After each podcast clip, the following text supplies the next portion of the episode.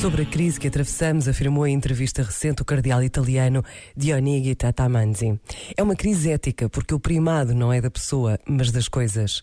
Se o primado fosse das pessoas, estas teriam uma dignidade tal que não seria comprometida por nenhuma outra coisa, mas seria afirmada e concretizada.